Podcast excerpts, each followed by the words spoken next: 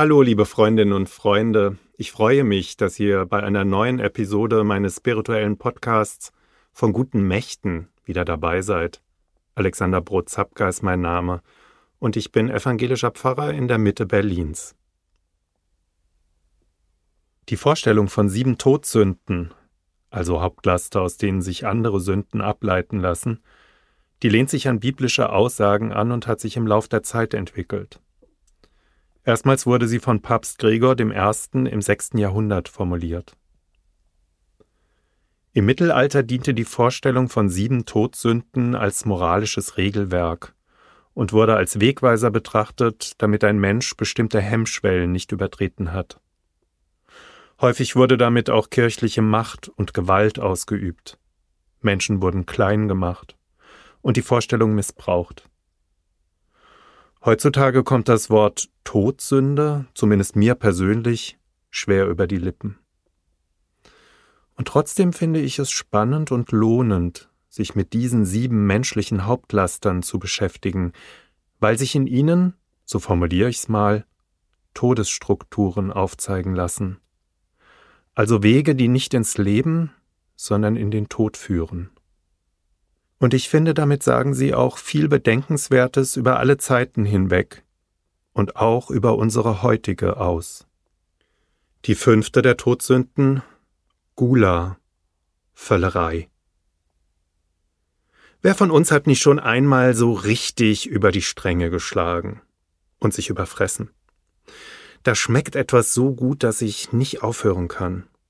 Oder der Teller bei einem guten Essen im Restaurant ist so voll, dass ich es zu schade finde, etwas zurückgehen zu lassen, also zwänge ich mir eben noch rein.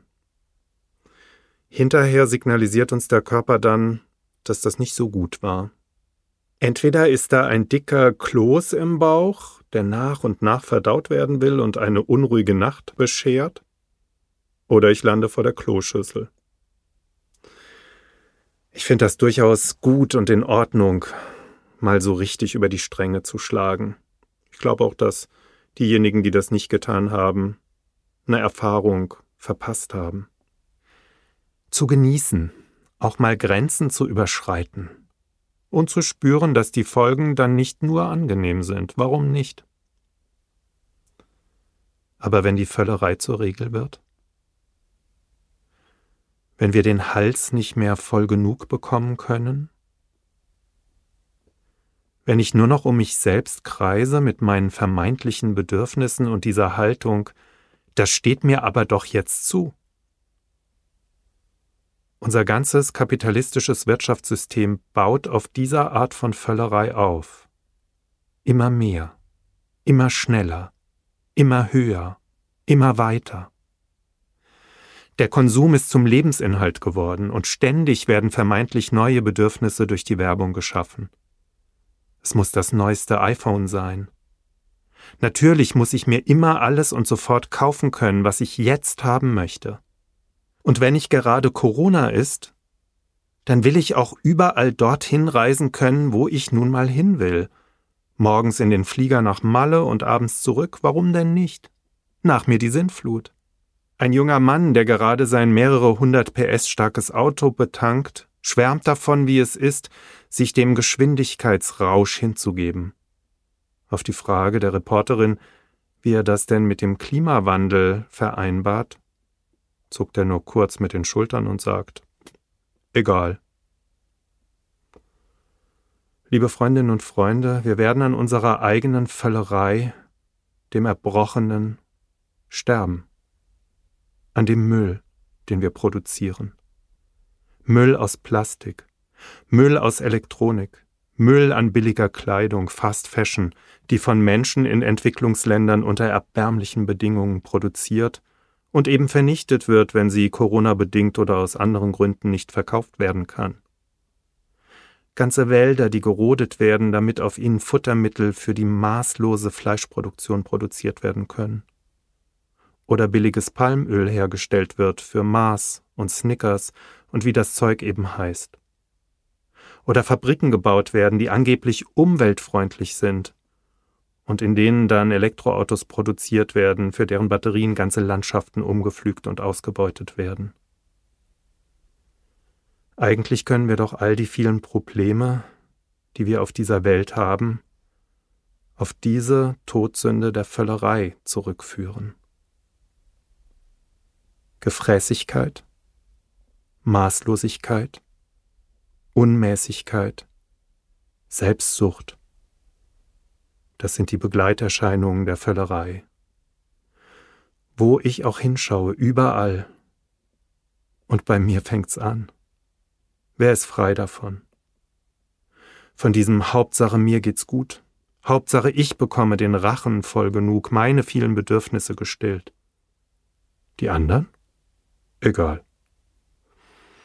Da hat sich in unseren Zeiten etwas verselbstständigt, ist ein Rad ins Rollen gekommen, das kaum noch aufzuhalten ist. Und der Antreiber von allem heißt Wachstum. Wirtschaftswachstum, Wachstum der Bevölkerung. Immer schneller, höher, weiter, mehr. Wen wundert's, dass mittlerweile auch das Klima wächst und wächst und wächst? Gula? Diese alte Lehre von der Todsünde, der Völlerei, der Maßlosigkeit und Selbstsucht deckt das auf. Das Christentum ist radikal in seiner Analyse, jedenfalls nimmt es kein Blatt vor den Mund. Zu Jesus kommt einmal ein reicher junger Mann, so steht's in der Bibel, der ihn fragt, was muss ich tun, um das ewige Leben zu ererben? Was muss ich tun, übersetze ich mal, um gut, um sinnvoll, um maßvoll zu leben?